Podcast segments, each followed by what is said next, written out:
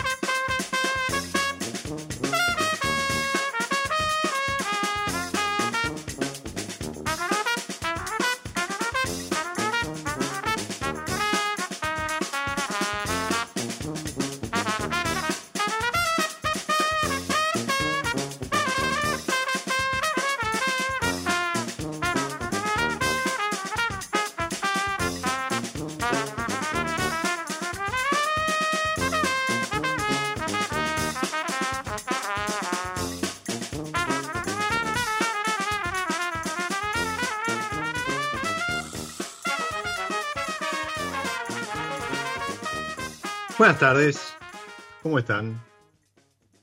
¿Cómo, cómo están pasando esta, esta ola de calor? Bueno, yo acá con, mi San Pellegrino hidratándome de temprano, hoy me traje la, de litro porque la, chiquita no, no, iba a alcanzar.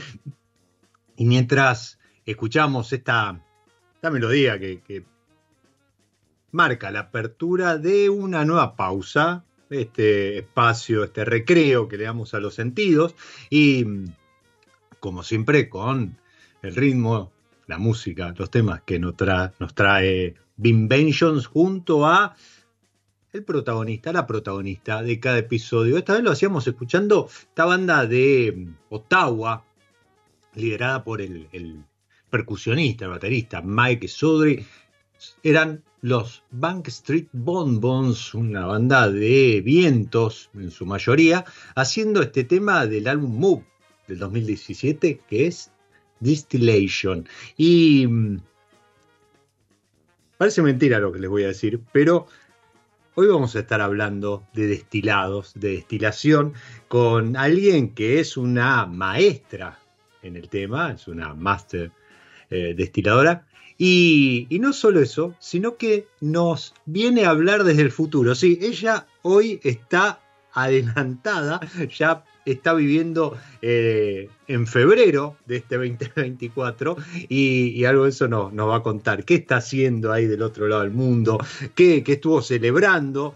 Eh, la estuve siguiendo en redes, estuvo celebrando ahí un nuevo, una nueva receta, un nuevo descubrimiento. Así que también vamos a estar hablando de eso con nuestra protagonista de hoy, a quien ya le damos la bienvenida. Bienvenida a mi lado B, Carolina Hoyos. Hola, muy buenas tardes a todos por allá, buenos días a quienes están amaneciendo de este lado del planeta. Estás en el futuro, ¿eh? Esto es, impresionante, estamos hablando con alguien que ya terminó Este, prácticamente este eterno enero, yo dije febrero, no, todavía falta para terminar enero, pero ella ya está transitando ahí el último día de, de enero. Caro, ¿cómo estás? ¿Dónde estás? Contanos. Bien, la verdad que muy bien. Eh, primero quería agradecerte por, por nada, por el espacio y el, y el llamado para poder compartir un poco mm. este, esta experiencia con ustedes. Estoy actualmente en Indonesia. Perdón, te interrumpo porque sí, mientras estaba armando el, el, programa y, subía el, el, flyer y demás, caí en la cuenta que terminó enero con un, de una manera muy especial porque los todos los programas de, lo que va el 2024, ya había terminado el 2023 eh, con una invitada, fueron con eh, invitadas, con, protagonistas ah, mujeres, eh, desde distintos ángulos de la industria, ¿sí? básicamente lo, que es vino, pero también con gastronomía y demás, y, eso me llena de orgullo porque creo que hay mucho para visibilizar, hay mucho aporte de, de la mujer y no solo enólogas, en tu caso sos licenciada en enología, pero ahora vamos a estar hablando de otras cosas, pero me parece que, hay mucho para mostrar y, tienen una manera de, comunicar la pasión a aquellos que hacen que, realmente es un, es un placer escucharlas. Así que eh, te agradezco a vos el haberte hecho este espacio a las 6 de la mañana. 6 de la mañana. 6 de la mañana. Muchísimas, muchísimas gracias. y ahora sí, contanos dónde andás. Bueno, no, de hecho, mira, gracias a, esta, a este llamado pude ver el amanecer mientras este, esperaba acá estar en el aire, así que gracias, gracias por, por, este momento, de verdad. Eh, bueno, en este momento estoy en Indonesia, en una isla que se llama Bali, mm. eh, a 15.000 kilómetros más o menos de Argentina, un poquito lejos, con un clima totalmente diferente al de Mendoza, muy extremo, mucha humedad, mucho calor durante todo el año. Pero bueno, este, este país me convocó para, para bueno, desarrollar un, una receta de gin, una receta de vodka, eh, gracias a Pablo González, que es el enólogo de La Bodega, que está acá, en, eh, se llama Indo Wines, está acá en Bali. Él trabaja hace 14 años acá y le quería mandar un saludo enorme porque gracias a él es que yo realmente estoy acá también. Y, bueno, eh, básicamente estoy hace ya casi voy a cumplir un mes. el objetivo era ese, ¿no? Eh, venir a hacer una experiencia presencial donde podamos entender un poco los botánicos locales que ellos tienen acá, entender la vegetación, que es muy bonita, pero también es muy exótica y, compleja, ¿no? Entonces, bueno, mm. poder entender a través de, esa experiencia botánica eh, cómo volcar una, eh, toda esa esencia en una receta de gin, por ejemplo. Así que estamos en ese desafío y lo que, bueno, vos viste en las redes es que justo ayer eh, después del arduo mes intenso de trabajo, pudimos dar con una receta que nos gustó muchísimo, que creemos que, bueno, que es un primer lanzamiento a venir, este, así que estamos recontentos y, y bueno, nada, acá viviendo la experiencia full. Qué lindo, qué lindo. Y, mm, sí. y, a ver, y no, no, ya me meto de lleno en, en tu historia. O sea, ¿Por qué vos? ¿Por qué, ¿Cuál es tu función? Porque de vuelta, yo decía, sos licenciada en enología, sos además eh, maestra estiladora. ¿Es, así? ¿Está bien así el título? Sí, sí, sí, sí. El título es maestra estiladora. Eh, este título eh, actualmente en Argentina, por ejemplo, no hay una carrera de grado como la enología, ¿no? La enología nos, nos dio, o sea, nos dio, digo, en general a todos los enólogos una, una mm, instrucción respecto a una, un procesamiento, por ejemplo, de los derivados, lo que son derivados vínicos, le llamamos nosotros, ¿no? Mm. Y durante la carrera nos dan lo que sería eh, elaboración, por ejemplo, de grapa, de brandy de vino, eh, de lo que sería vermú, ¿sí? Como que son distintos enfoques para hacer algo más a partir del vino. Bueno, imagínate yo, eso me recibí en el 2012 sin imaginarme que me iba a dedicar a ese pequeño, pequeño este, lapsus educativo que tuvimos en la carrera eh, que bueno, la vida me fue llevando realmente, a veces digo, una sorpresa para mí fue eh, estando en una bodega, trabajando allí en un proyecto de vinos en, Mendoza, el dueño este, inició un proyecto de destilados, que, es José Millán, y, bueno, la idea fue que yo encare este, como líder del proyecto eh, desarrollo de bebidas. Y bueno, la verdad que yo estaba como, como que tenía ese, ese miedo y esa ansiedad de decir, bueno, qué mundo desconocido, ¿no? Porque si bien nosotros durante nuestra vida consumimos distintos tipos de bebida, eh, estar del otro lado, ¿no? de, de la parte creativa era como un mundo desconocido para mí realmente. Y bueno, arrancamos, dije que sí, vamos para adelante, vamos a aprender. Tuve eh, un asesor eh, suizo eh, que me enseñó a, utilizar el alambique, a destilar, a entender lo que eran cabezas, corazones, colas. Eh, bueno, ir de a poquito aprendiendo y, bueno, después llegó el punto, yo voy a seguir, yo te charlo, vos, vos para No, pero a ver, tenés el micrófono abierto. Yo voy anotando algunas, algunas, preguntas para contarle a, quien está del otro lado un poco también. Ahora, eh, nos vamos a meter en lo que es el proceso, ¿sí? Porque ahí hablaste de cola, corazón y demás, hablaste de botánicos, eso ahora nos metemos en el proceso. Pero lo que te quería preguntar, o sea, vos hasta ese momento como el común de los mortales con su gin tonic este, al atardecer o ¿viste? un negroni a lo mejor después de cenar y demás, nada más. Bueno, y lo que habías visto teóricamente en la carrera. Exacto, totalmente, totalmente. Entonces, bueno, frente a esta, esta propuesta, yo dije, bueno, ahora tengo que entender realmente de qué se trata ese gin en, el gin tonic, de qué se trata ese vermú en el Negroni, y bueno, fue un desafío, pero no solo para mí, sino también para la empresa y a varias empresas creo que les pasó lo mismo, porque Argentina tuvo una especie de eh, época dorada de lo que eran destilados vínicos, ¿sí? O sea, hubo grandes destiladoras.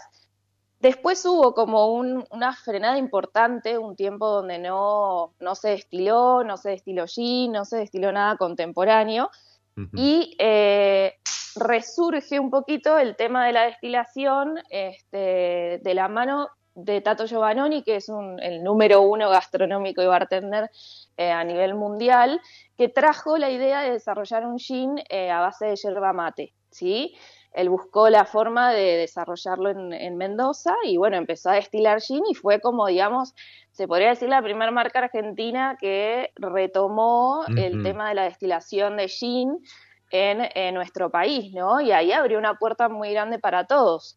Eh, cuando, y bueno, mm, nada. Perdón, cuando estamos hablando del príncipe de los apóstoles, que también tuvo ahora, este, nos contás si querés otros, otros desarrollos en la línea. Mira, yo no me podría haber preparado, tengo, tengo ahí en, mi stock un príncipe, pero no, estoy con, con San Felicien bien, lo saqué de la heladera el calor que está haciendo es, te digo que para, para la ingesta de alcoholes no, no ayuda, aunque el fanatismo siempre está presente. Pero te quería decir a, vos que estás del otro lado que Caro, Caro, Carito, Carolina, eh, eh, cuando habla de la época dorada, perdón. Sí.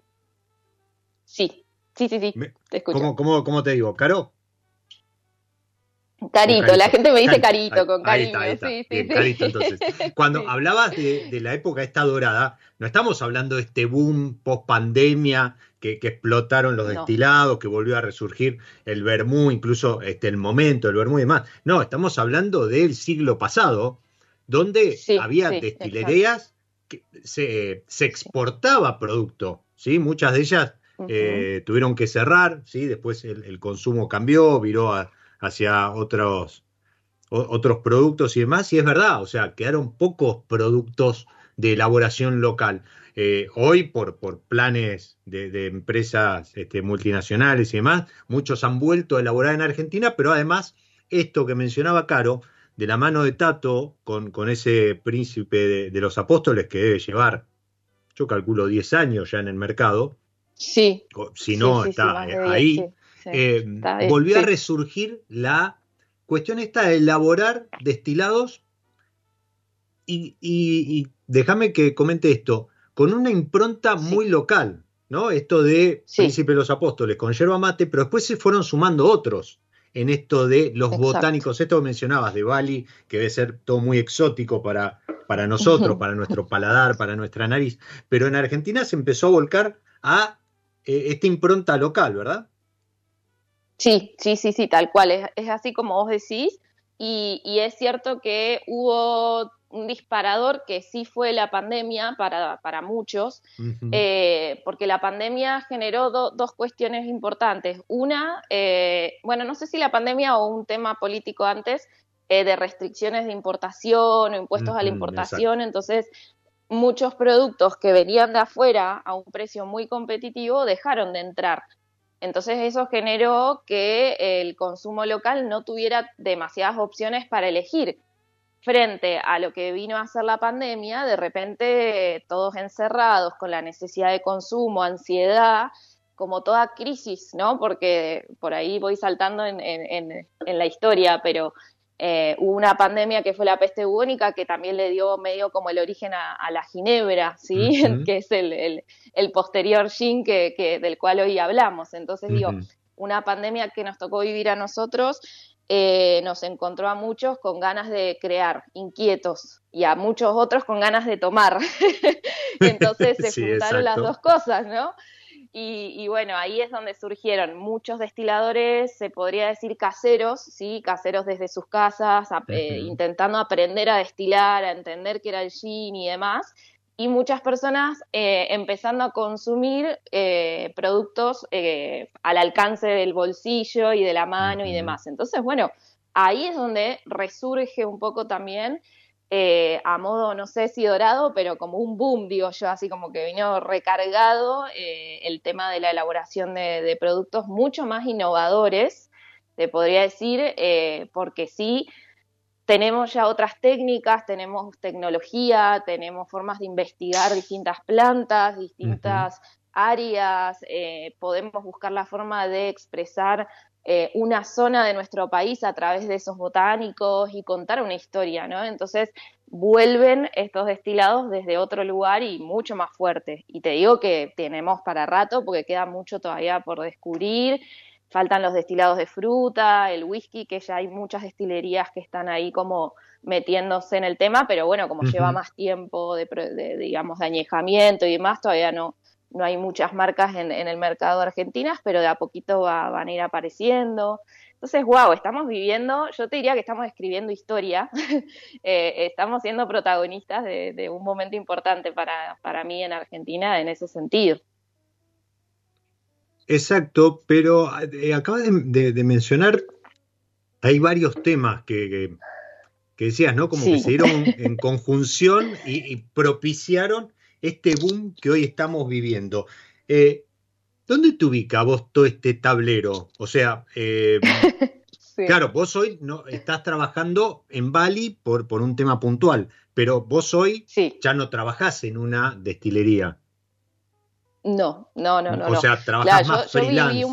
Sí, exactamente, sí, sí, sí. Yo viví un proceso de autodescubrimiento, se podría decir, no solo desde lo profesional, sino desde lo personal también. Yo siempre digo que a mí esto es una sorpresa diaria que, que digamos, la destilación me dio como una forma de vida, ¿no? O sea, descubro el arte a través de la destilación, me apasiona. Entonces ya cuando descubrí esto, me fui dando cuenta que dentro de los proyectos donde yo estuve vinculada, empresas en las que yo me fui capacitando, aprendiendo, desarrollando productos y demás, todas esas empresas tenían sus objetivos y sus necesidades. Y, bueno, de a poquito yo fui, descubriendo como mi propia identidad dentro ¿no? de, cada una de esas empresas. Y, bueno, hubo un día en donde la gente me empezó a encontrar como una referente también, porque era como una de las pocas destiladoras que, que, apareció ¿no? en una etiqueta, por ejemplo, de gin, eh, cuando este tema del gin empezó a aparecer. Y, a mí me gusta mucho estar en contacto con la gente y me gusta compartir eh, mucho, ¿no? No, no tanto desde aburrirlos, desde mi experiencia, sino desde compartirles la pasión que hay detrás de estas bebidas y a la vez tomarlas con conciencia, entenderlas, o sea, modificar también eso de, bueno, tomemos por tomar, no, hay un trabajo detrás de estas bebidas, es arte realmente para mí. Y bueno, y ahí fui eh, como entrando en contacto con, con, bueno, así, hablando por radio, esto un poco lo traigo también de mi papá que es muy comunicador, entonces bueno, de a poco voy como, como aprendiendo a estar y charlando con la gente. Y bueno, este, hace un año y dos meses más o menos decidí emprender este camino de, de, freelance, digamos, eh, libre y, y encontrando de vuelta mi forma de eh, desarrollar recetas para clientes, entenderlos, charlar con ellos, sentarme, conversar sobre sus historias, eh, sus ideas y bueno, a medida que vamos encontrando los perfiles, yo les voy proponiendo distintas este, propuestas así de, recetas y vamos encontrando la, más bonita. Y bueno, y así voy eh, capacitando también a, algunos, algunas empresas, por ejemplo, bodegas de Mendoza que quieren hacer vermú, entonces armamos capacitaciones al equipo, eh, doy cursos online con Mati, mi pareja, eh, que también está en el rubro de los destilados, le mando un besito también. aprovecho a saludar a todos porque bueno, estoy lejos hace, hace rato que no los veo, así que aprovecho a saludarlos. Y bueno, estamos eh, básicamente haciendo lo que nos gusta, amando lo que hacemos y, y bueno, dándole mis tiempos y mis procesos, que era lo que yo estaba necesitando también. así que en eso estamos. Está muy bueno, está muy bueno. Y vos que estás del otro lado, escuchaste, sí, dijo cursos. Yo te diría que vayas a Instagram, arroba caro.distiller, ¿sí? Con doble L, caro.distiller Ahí vas a encontrar su, página, eh, vas a encontrar un poco de lo que está haciendo, vas a poder seguirla en estos días en, en Bali, celebrando ahí con su equipo. Eh, decías que estabas elaborando o, estabas buscando una receta acorde con, botánicos locales y demás para gin y para vodka. Pero, ¿qué, otros? Supongo que todos, pero digo, ¿qué otros destilados? Yo te, te, estoy muy tentado de preguntarte eh, si el pisco es peruano o chileno, ¿sí? Pero por ahí veía que también en Argentina ahora se está haciendo pisco, con lo cual, ay, bueno, eh, hay, cuestiones ahí que empiezan a jugar, ¿no? un debate, sí, sí, sí, sí. es, delicado el tema, pero más que nada porque hay sucede, o sea, hay eh, personas que lo tienen súper superado y no, no, necesitan como el título de si es peruano chileno, hay personas que son muy sensibles al tema, entonces es complicado a veces hablar de eso porque pareciera que no hay una sola verdad en esto, entonces es difícil, ¿viste? Es como, bueno, todas las verdades son válidas y... Eh, la verdad que se ha politizado en su momento el tema, hay cuestiones de registros, de, patentes, etcétera, etcétera. Entonces uno a lo mejor se lo toma a broma, pero, pero sí, ha habido ahí que, han llevado el enfrentamiento armado, pero, pero casi, ¿no? Es una cuestión de Estado lo, del pisco. Pero corriéndonos de, esa cuestión, eh, gin, vodka, whisky, ¿has elaborado? ¿Estás en algún proyecto o has asesorado? Mira, whisky todavía no, me parece que es una bebida que en algunas ocasiones me han consultado eh, y yo soy muy respetuosa y, muy autoexigente conmigo, entonces cuando siento que todavía no estoy preparada para abordar ese, ese proyecto, lo dejo para más adelante, digamos, soy como que me estoy eh, especializando más en lo que es vermú. El vermú fue como que cayó de golpe también, o sea, fue como lo vine a hacer en Argentina de golpe. Y, y, ahí fue donde yo me fui encontrando también con, con la historia del vermú, eh, los botánicos en el vermú, entender texturas, entender dulzor, acidez, balance, ¿no? O sea, otra vez tomar el vino como un ingrediente de una bebida, y me reencontré con la enología, te digo, porque la verdad que hacer gin no tenía ningún vínculo con el vino. Entonces, bueno, básicamente el vermú previo al whisky, el whisky seguramente llegue en algún momento. De hecho, en la destilería armamos una destilería en, Maipú, en Russell, y, la idea es este, empezar a destilar varias cositas ahí, pero bueno, vamos paso a paso. Em, después, ¿qué más? Sí estuve destilando eh, lo que es, bueno, le podemos llamar pisco argentino, es un destilado de vino muy aromático a base de, uvas blancas, que, ha sido un muy lindo proyecto también. Em, ¿Qué más? Eh, bueno, hay mucho destilado de fruta por venir para mí. Yo creo que voy a morir disfrutando mi copita de calvados Uy, qué lindo eso. creo que va a ser mi... sí, sí, sí, tengo, tengo ya ahí, arrancamos algunas pruebitas y y seguramente eh, en un tiempito tengamos algo en botella, así que bueno, vamos, vamos a ir probando, sí. Destilado de frutas tenemos para, para los que están del otro lado, contémosle, tenemos de naranja, tenemos de, tenemos, digo, se elaboran de naranja, de pera, de manzana. Sí. Exactamente, exactamente. Todo lo que sea. Reconocidos a nivel mundial. Correcto, correcto, correcto. Diría, bueno, lo que es el, el calvado, yo nombré calvados, es una denominación de origen de Francia, de Normandía. Eh, ellos tienen eh, su licencia para poder llamarle al, al, lo que sería la fermentación de la manzana, de distintas variedades de manzana, y después una destilación especial en, en estilos de alambique especiales también, o sea, es toda una magia que hay ahí, y obviamente después el añejamiento, ¿no? Eh, y bueno, yo básicamente nací en Río Negro, en General Roca, que es la ciudad de las manzanas, entonces creo que para mí es como volver al origen. Todo tiene que ver con y terminar un poco ahí, sí, sí, sí, es como mm. empezar y terminar, es como never ending. eh, entonces, nada, quiero redescubrir un poco el, lugar donde nací, entender las manzanas, las peras y sacar su esencia, ¿no? El elixir, ¿no? Que, que podemos obtener de ellas. Así que vamos, vamos a estar trabajando en ese proyecto seguro, sí, sí, sí.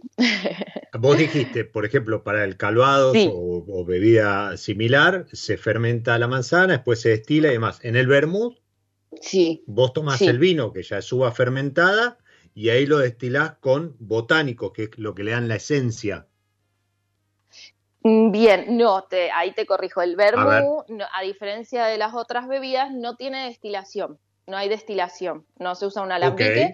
Utilizamos lo que sería el vino, así como vos dijiste, el vino eh, como está terminado, y hacemos una maceración de botánicos, ¿sí? Raíces, em, hojas, eh, hierbas varias, aromáticas, cítricos, eh, flores, bueno, todos los grupos aromáticos y eh, lo maceramos, es decir, que el vino eh, empieza a extraer lo que son las esencias y sabores de los botánicos, después se retiran ¿sí? esos botánicos y lo que se hace es encabezar el vino, se le sube el grado alcohólico al vino y eh, se puede endulzar el vermú. O sea, hay distintos rangos y, definiciones ¿no? de más seco o más dulce.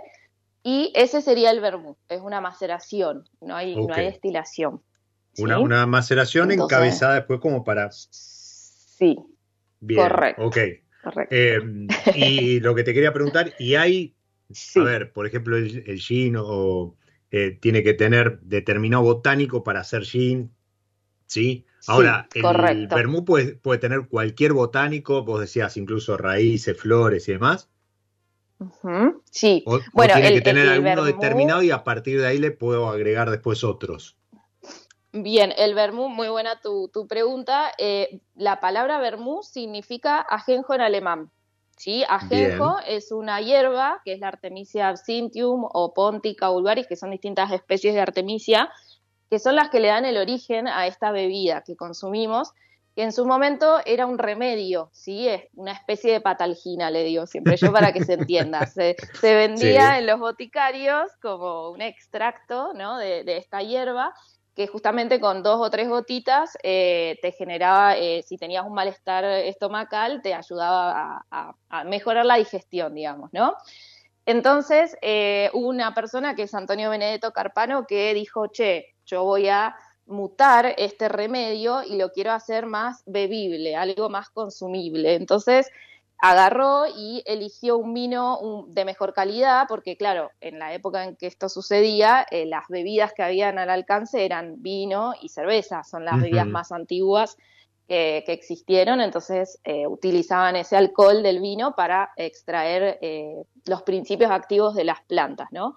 Y bueno, él dijo, le voy a poner un vino de mejor calidad, lo voy a endulzar y se lo llevó al rey Amadeo III en el siglo, esto en el siglo XVIII, en Italia, y a partir de ahí él lo puso en una botella, ¿no? O sea, de 750 de, litros, si no me equivoco. Y a partir de ahí empieza a mutar el remedio a una bebida eh, consumida por eh, la, digamos, el reinado. Y ahí se empieza a comercializar. Eh, distintas familias que hacían remedios pasan a hacer su propio vermú. Entonces, entonces, bueno, ahí tenemos lo que sería el ajenjo como botánico principal para entender que el origen de esa bebida es el ajenjo.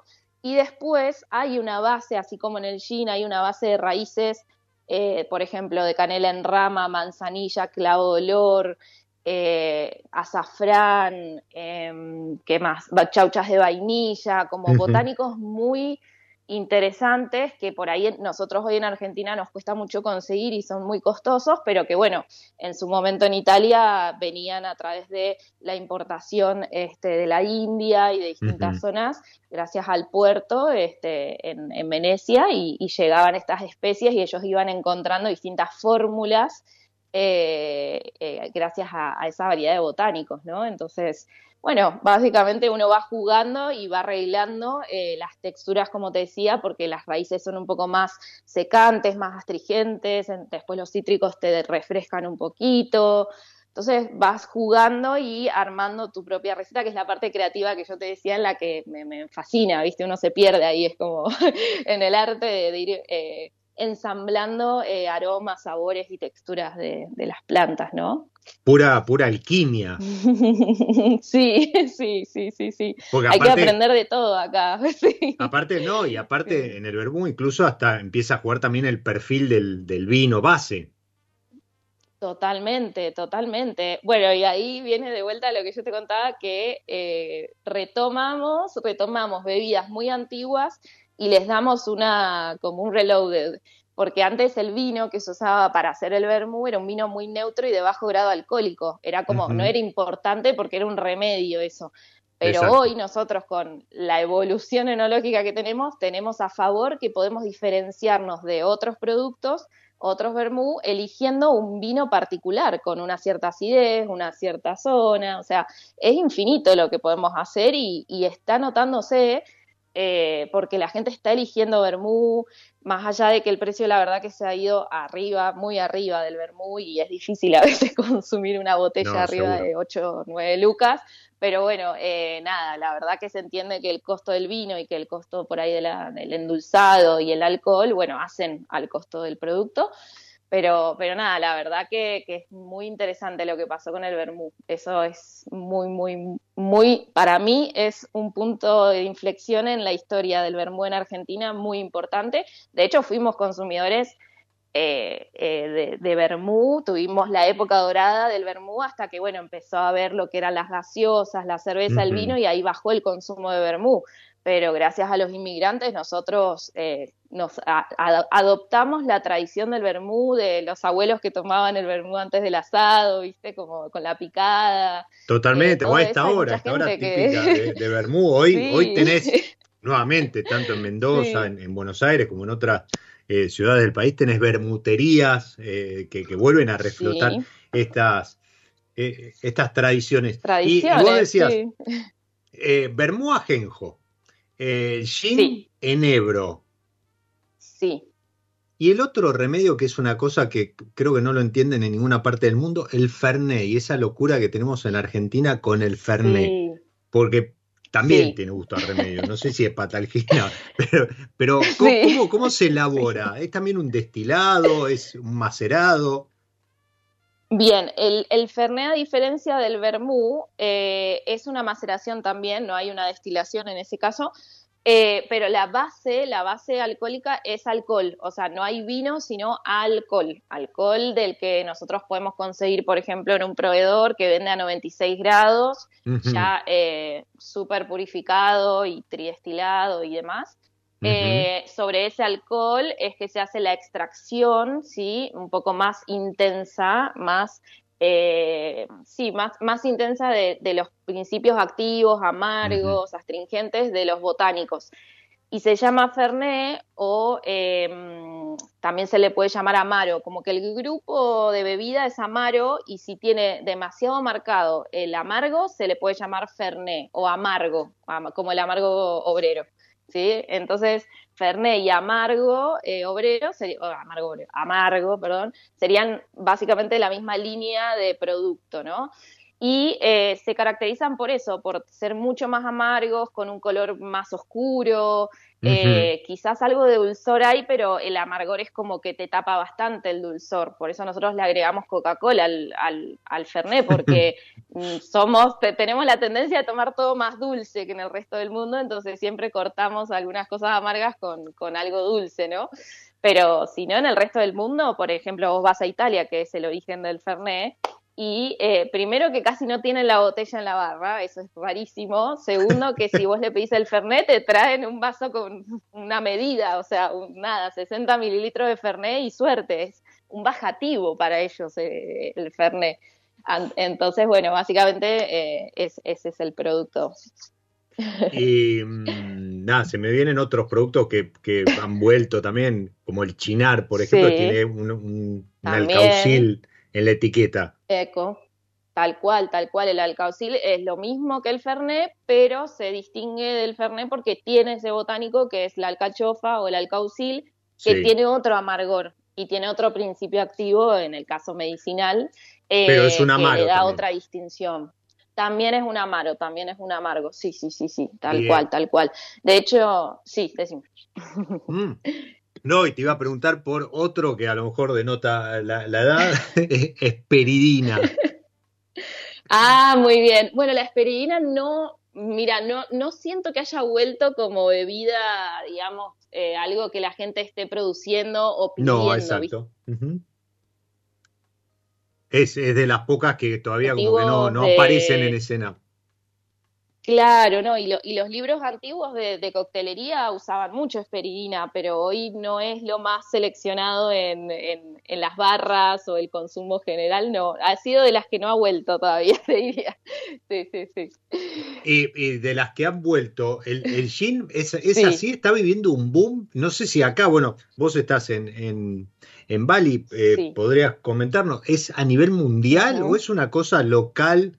Eh, eh, esta cosa del gin, el gin tonic, los tragos con, con gin y demás. No, no, es, es, es digamos, es a nivel mundial, eh, se está dando en distintos momentos, ¿no? Nosotros lo tuvimos, empezó en la pandemia por ahí, en Europa siempre estuvo, o sea, el consumo de gin ha sido su, o sea, es parte de su cultura, digamos, entonces ha estado siempre allí Después me pasó por el que en el 2019 yo estuve en Italia y eh, había, no sé, por ejemplo, dos etiquetas nada más de gin.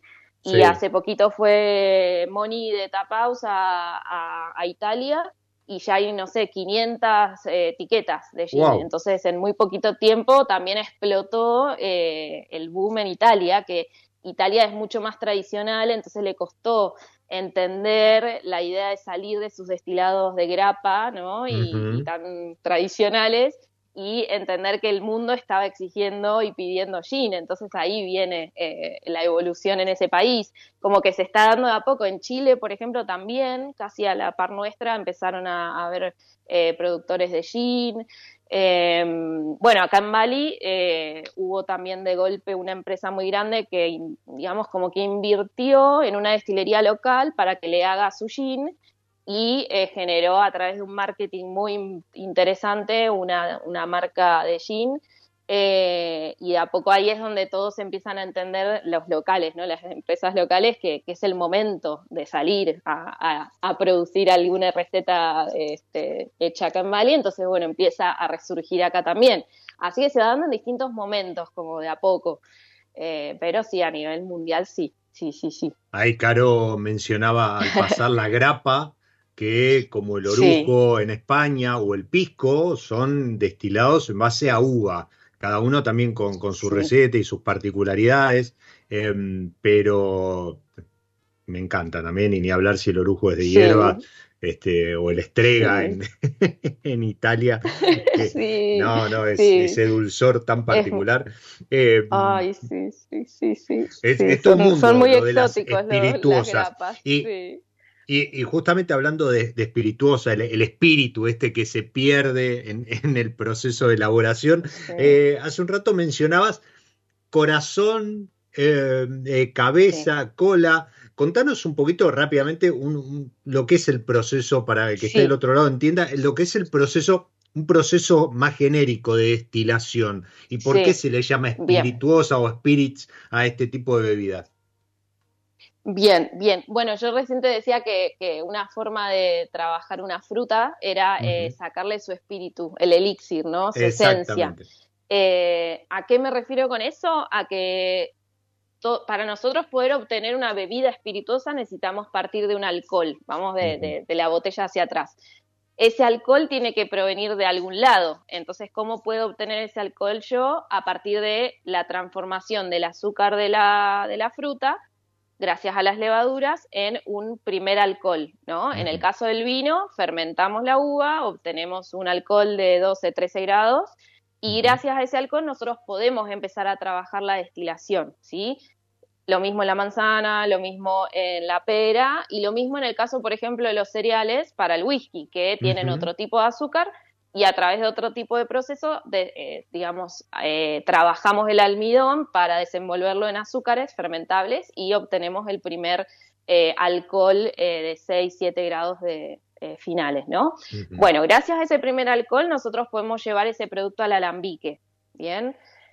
En el alambique lo que vamos a hacer es calentar ese producto que ponemos, ese fermento, ese vino, esa cerveza, y gracias a que el alcohol, ¿sí? vamos a hablar de etanol para simplificar, pero hay otros tipos de alcoholes que ahora vamos a mencionar, el etanol tiene una temperatura de evaporación distinta, muy distinta a la temperatura, por ejemplo, de evaporación del agua, ¿sí? que son los dos componentes más importantes.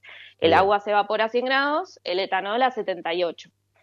Este es el, principio teórico de la destilación, que gracias a que hay distintos puntos de evaporación, yo los puedo separar en este proceso de destilación, calentando, este, este vapor se desprende, sube a través de lo que sería el capitel o cabeza del alambique, va por el cuello de cisne, ¿sí? o hoy actualmente son un poco más rectos los cuellos, hacia un condensador. El condensador lo que hace es ese vapor lo enfría y lo vuelve líquido. Bien, ese líquido que sale ya es una, una primera destilación en donde yo logré concentrar y separar alcohol de la parte acuosa del fermento, ¿sí? de ese vino y yo ahí subo el grado alcohólico, ¿sí? Y le puedo empezar a llamar, bueno, bebida espirituosa porque ya está más concentrado el alcohol, ¿no? Ese es el principio. Para hacerlo más resumido, eh, si bien existe el agua y el etanol dentro de una fermentación, hay otros compuestos, ¿sí? Por ejemplo, que se producen en la fermentación como el metílico, Em, después están todos los compuestos aromáticos provenientes de esa fruta y que otros que se generan en la fermentación, que por un lado los aromáticos son los que me van a dar a mí la característica y la identidad de mi destilado y son los que yo quiero. O sea, yo quiero esos aromas en mi destilado y es a lo que yo voy a apuntar en mi calidad final. Pero es eh, ese alcohol, por ejemplo, metílico, que tiene otro punto de evaporación a, a 65 grados, ¿qué sucede? Existe en una pequeña proporción y al yo evaporarlo antes que el etanol, se extrae en, primera instancia, ¿sí? Es como las primeras gotas de destilado que salen es metílico, por ejemplo. Entonces, ¿qué pasa? Yo tengo que ser consciente de que ese metílico, si yo lo pongo en mi destilado y se lo doy de tomar a una persona, puedo generarle un, eh, digamos, un, eh, un problema físico de salud porque el metílico genera ceguera y puede generar muerte, ¿no? Entonces, sin ser muy fatalista, el trabajo de un destilador es poder encontrar la pureza aromática, pero también limpiando eh, con lo mm. que se llaman cabezas, que es la primera parte del destilado, y las colas, que son las últimas partes, quedarnos con ese corazón puro y aromático proveniente de, de la fermentación y de la fruta que yo destilé o del cereal que yo destilé. Bien. Lo último, las colas son lo que viene a ser destilado después del etanol, vienen a ser compuestos más pesados, ¿sí? que se evaporan más arriba de los 80, 90 grados y que vienen a ser alcoholes, le llamamos superiores en, la química, son de cadenas más largas y suelen tener un aspecto más como jabonoso y un aroma también jabonoso, ¿sí? Entonces, si yo coloco esas colas en mi destilado, mi destilado baja la calidad. ¿Sí? Entonces, otra vez, yo tengo que entender que gracias a la temperatura y a que hay distintas calidades de compuestos que se van evaporando, yo tengo que quedarme sí o sí con un corazón. Y ese corazón no es de libro, o sea, no es que hay un libro que dice vos tenés que separar esto, esto y esto. Vos tenés que interpretar desde, la, desde el criterio técnico y, y sensorial cuáles son tus mejores cortes, ¿sí? Ese es el trabajo del maestro destilador o maestra destiladora, encontrar su mejor destilado y su mejor espíritu en, ese, en ese proceso. ¡Wow! O sea, básicamente la destilación es eso, es quedarte con el alcohol lo más puro posible y que respete ese perfil que vos le querés dar a la bebida y sacarle otros alcoholes, sacarle agua para alcanzar también el grado alcohólico que vas a obtener. Y supongo que si es doble destilado, triple destilado, cada vez va a ser más puro, pero obviamente eso tiene otros costos porque cada vez tenés menos volumen. Exactamente, ese volumen, hay gente que por ahí, no sé, a veces hay que explicarle al área de contaduría, por ejemplo, que no es una pérdida. Vos arrancas con un litro de vino y terminás con... Claro, con 100 mililitros de destilado. Sí, sí, sí, es, es, es, muy bajo el porcentaje en el sentido de litros, pero hay que entender que en realidad yo, de, de ese litro, por ejemplo, de vino, solo el 12% es alcohol.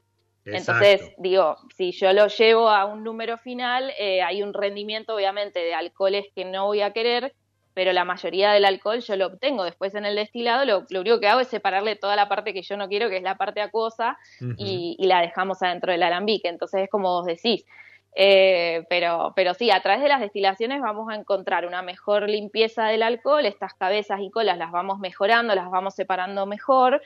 Eh, y a la vez hay que tener en cuenta que muchas destilaciones también nos pueden ir bajando eh, la intensidad aromática, entonces también hay que encontrar el punto justo ya sea o destilando más veces o utilizando un alambique con otra estructura de columna o platos, que es un poco más complejo, para eh, en una sola destilación o dos destilaciones ya obtener la pureza que necesitamos, ¿no? Eh, entonces ahí por eso hay tanta variedad de equipos y modelos y demás.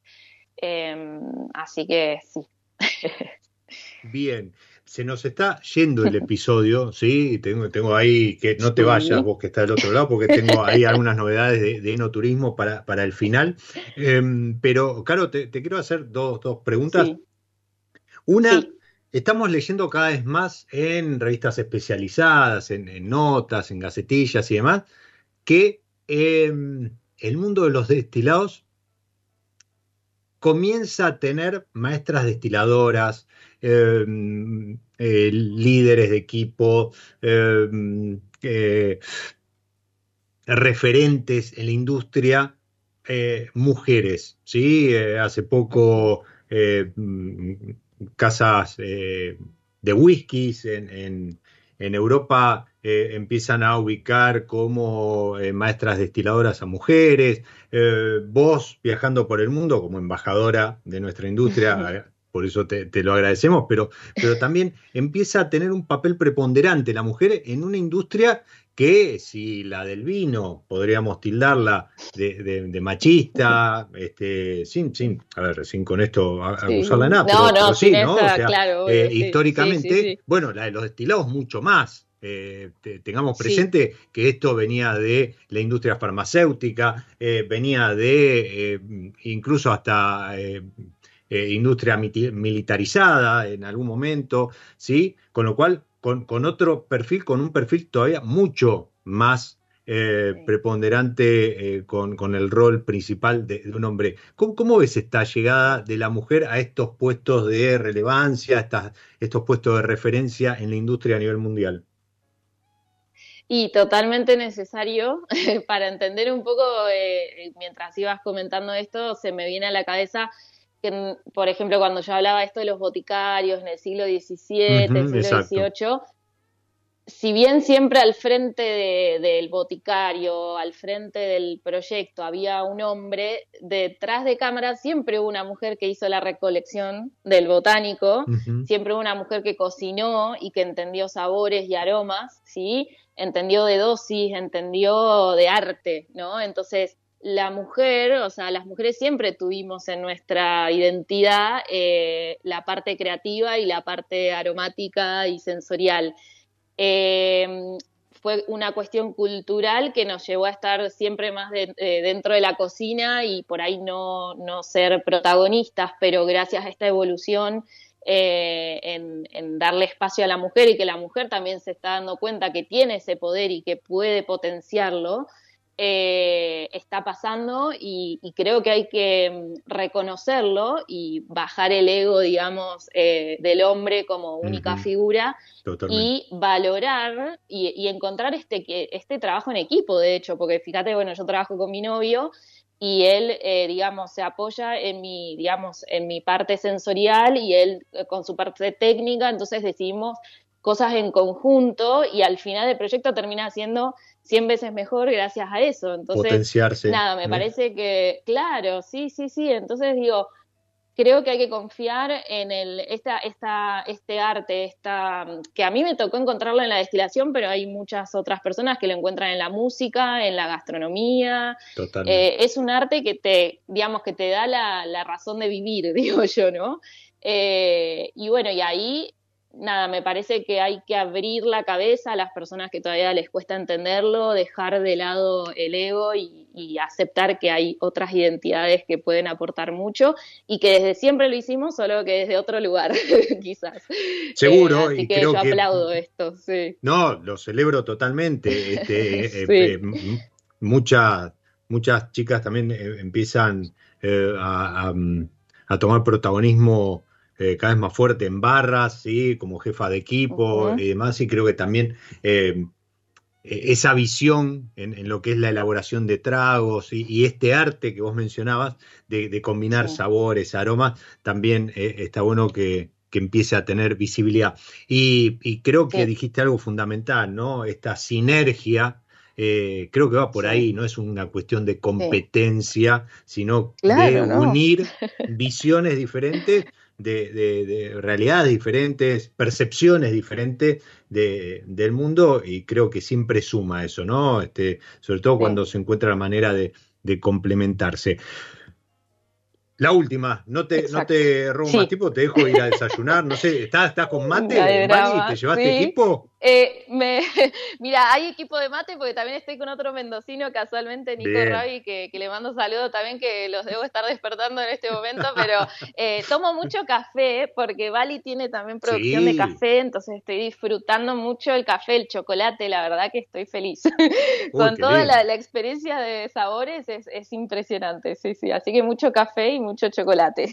Bien, eh, amigos de Carito en Mendoza, no le pidan alfajores, pídanle café y chocolate ya sabes, ¿no? sí, llevo cada vez que voy al súper me voy cargando así el stock de chocolate, vamos, así le llevo a todos, sí, sí, sí. Buenísimo, buenísimo. Bueno, y la pero última. sí. Te pido, te pido tres etiquetas de destilados nacionales. Mm. Pueden ser creaciones tuyas o asesoramiento tuyo o no. Sí. No, no hace falta que lo aclares. Que hayas probado en el último tiempo y te hayan sorprendido por algún motivo.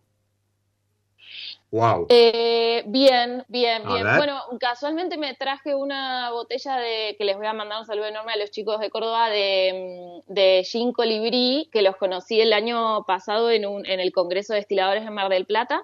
Sí. Eh, Gin Colibrí ha sacado hace poquito una medalla de oro, si no me equivoco, y me gusta mucho, o sea, tienen eh, un lindo balance aromático, buena calidad de destilación y la verdad que me traje una botella acá para que lo prueben eh, en, en, Bali. Em, después, lo que por ahí me voy del destilado, me voy al vermú. Bien. Al vermú, porque la verdad que hay mucho, mucho vermú revelador. Bueno, voy a hablar de una marca que desarrollé yo, pero que la verdad que es un trabajo en equipo muy interesante que ha hecho que funcione muy bien, que es el Bermúdez Madre, que, bueno, le mando también saludo a Nico y a Mile. Eh, un vermú roso que la idea fue que sea un vermú tradicional, pero con identidad también del norte, entonces hay manzanilla, burrito, con mucha con mucha identidad. Eh, entonces, nada, la verdad que funciona muy bien y ha sido un boom eh, en todo el país, así que muy contentos. Y el tercer producto, mm, lo vamos a dejar ahí, en suspenso. Bueno, Soy muy inteligente, así que hasta que ah, cuando lo encuentre, te lo mando. Perfecto, perfecto. Bueno, yo me anoté cinco libros y Bermúdez Madre de Rosso. No conozco ninguno de los dos productos, así que me voy a poner en campaña para para conseguirlo y después te, cuento mi, apreciación. Yo te despido, te mando un abrazo enorme a la distancia. Ojalá pronto puedas este, reencontrarte con, tu familia, tus amigos, tu, lugar, eh, después de, haber tenido un paso más que exitoso, eso lo descarto por ahí por Bali. Y, y, nada, y a seguir estando atento ahí, arroba caro.distiller, caro.distiller en, Instagram para ver qué se viene, qué sigue asesorando, qué curso va a dar junto a Mati, dijiste. A Mati, sí, sí, que le mando un besote y este también en la destilería los esperamos a todos. Sí, perdón, la Junta. sí. La Junta, sí, sí, sí. Arroba la Junta, bueno, sí. la Junta obviamente, ¿quiénes son? Eh. Son Caro y Mati. arroba la Junta Distillery, sí, la Junta Distillery, En, eh, en Instagram. Eh, también lo, los pueden seguir ahí y estar atentos. Yo ya le di follow, así que también atenta a esa cuenta. Y nada, eh, que sea un gran 2024 y, por muchos más destilados, muchos más eh, macerados y por muchas más mujeres expresando este arte historia. y otros. sí.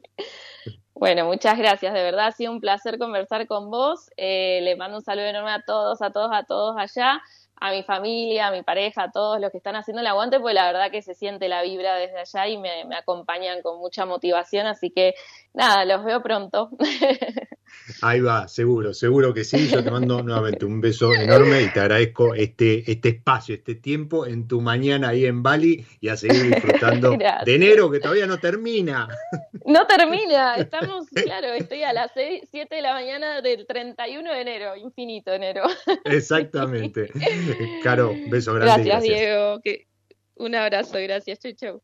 Chau. Y vos quédate ahí mandamos un poquito de música. Vasco, manda la música y volvemos con 3, 4 noticias de enoturismo para disfrutar.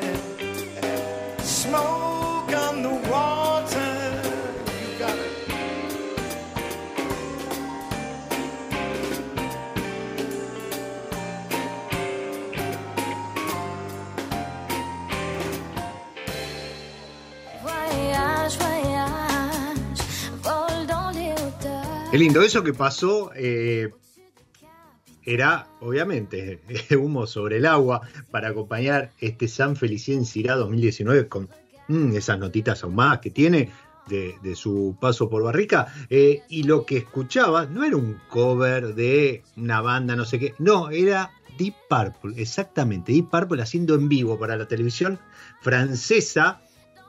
Una nota que le hicieron, bueno, nada, se pusieron a tocar, se pusieron a tocar Humo sobre el agua, pero en esta versión de jazz.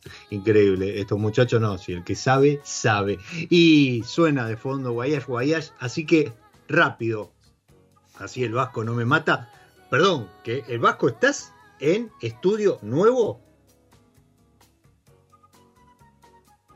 Hola Diego, ¿cómo estás? Sí. Sí, sí, estamos, estamos acá ya en los, en los estudios nuevos de Radio Monk. Bien, bien. Bueno, el martes que viene prometo estar ahí y meter video incluso si se puede. ¿Cómo lo ves? ¿Cómo no? ¿Cómo no? Ahora le avisamos a le avisamos al jefe. Ahí está, bien, bien. Sí, efectivamente, desde ayer, desde 29 de enero, Radio Monk tiene nueva casa, así que vamos a ir a, conocer y a transmitir desde ahí, a hacer en vivo mi lado B desde el estudio nuevo de Radio Monk. Nada, rápido, te cuento. Russell Warlock presentó una nueva carta de verano, ¿sí? Con un menú de seis pasos. Bueno, y siempre los productos de, de Russell Boer maridados con la, línea de vinos, con eh, línea Gran Reserva, eh, con Casa Boer, ¿sí? Un menú de seis pasos hay en el Lodge en Russell Boer. Reservas arroba russellboerlodge.com, reservas arroba russellboerlodge.com y si no, 549 549 261 339 9989 549 261 339 9989 y si no, arroba Russell Lodge en Instagram. ¿Sí? Eh, alfajor de oliva negra, hay una croqueta, un, tatán, unos sorrentinos, solomillo, granita, árbol de cereza, etcétera. 65.800 mareado con Casabor, 70.900 acompañado con Gran Reserva y si no 76.500 acompañado con las burbujas de Russell Boer, nuevo menú verano en Russell Boer, el lodge de la bodega en Mendoza, ahí en Alto Agrelo. Obviamente, esto sí te hospedas en el Walta Hotel, el primer hotel bodega de Latinoamérica, el Walta Hotel, arroba Walta Hotel, y si no entras en hilton.com, buscas Hilton Mendoza, Hoteles en Mendoza, pum, salta ahí el Walta Hotel Mendoza, perteneciente a la colección Curio de Hilton. La colección Curio es esta colección de hoteles curiosos, ¿sí? Porque tienen alguna curiosidad, algún eh, algo, algún toque que los hace representativos del lugar. Obviamente, si está en Mendoza, el Curio Collection del Hilton en la ciudad de Mendoza tenía que tener relación con el vino. Bueno, ahí está con su bodega el kilómetro cero, pegado al Huentala y pegado al Sheraton, todos pertenecientes al grupo Huentala. Lo otro que te quería comentar es que la bodega familia Schroeder, acá ya nos fuimos a la Patagonia, ¿sí? Igual al Walta puedo decir, pero eh, la familia Schroeder también ofrece en su restaurante Saurus em, diferentes opciones, incluso hasta tener la posibilidad de un picnic. ¿Cómo te comunicas? Restaurante en bodega, restaurante en bodega arroba familiaschroeder.com. Restaurante en bodega arroba familiaschroeder.com. Y si no, al WhatsApp 549 549 299 409 1754 549 299 409 1754 y tenés desde visitas guiadas, catas ciegas, um, bueno, el picnic que comentaban, safari fotográfico por el viñedo.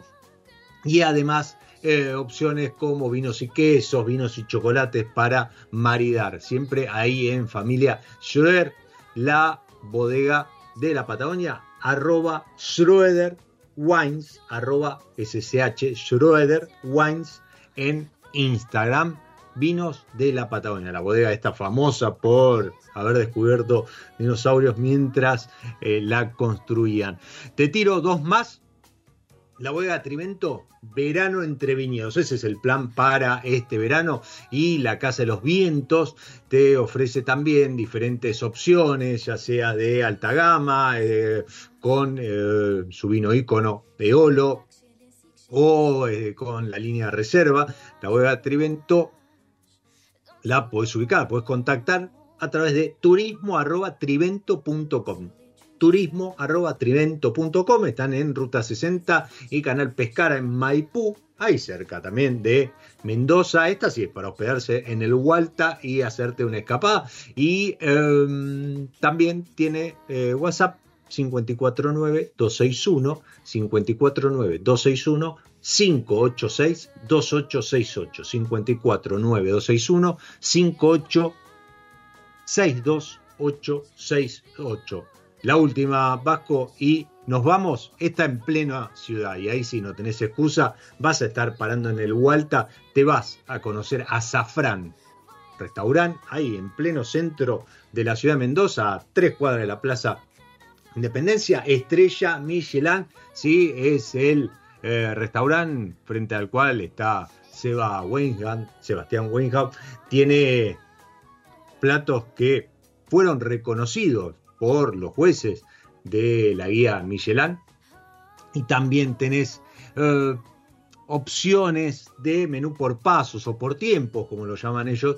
Eh, una es el paseo azafrán en cuatro tiempos y la otra es la expedición azafrán en ocho tiempos. ¿sí? Siempre eh, acompañado por los maridajes seleccionados, diseñados por Adrián Yance, jefe de cava del restaurante, y seleccionadas por Matías Fraga, socio del establecimiento Azafrán. Ahí nuevamente fue renovado, fue ampliado hace un par de años, así que tenés ahí en el centro esta opción también para disfrutar de Mendoza, su gastronomía y sus vinos. Azafranresto.com y si no 54 261 429 4200 azafranresto.com 261 429 4200 hay mucho más para contarte, pero lo vamos a dejar para la semana que viene, en vivo, de ahí, del nuevo estudio Radio Monk. Vasco, te veo ahí a ustedes.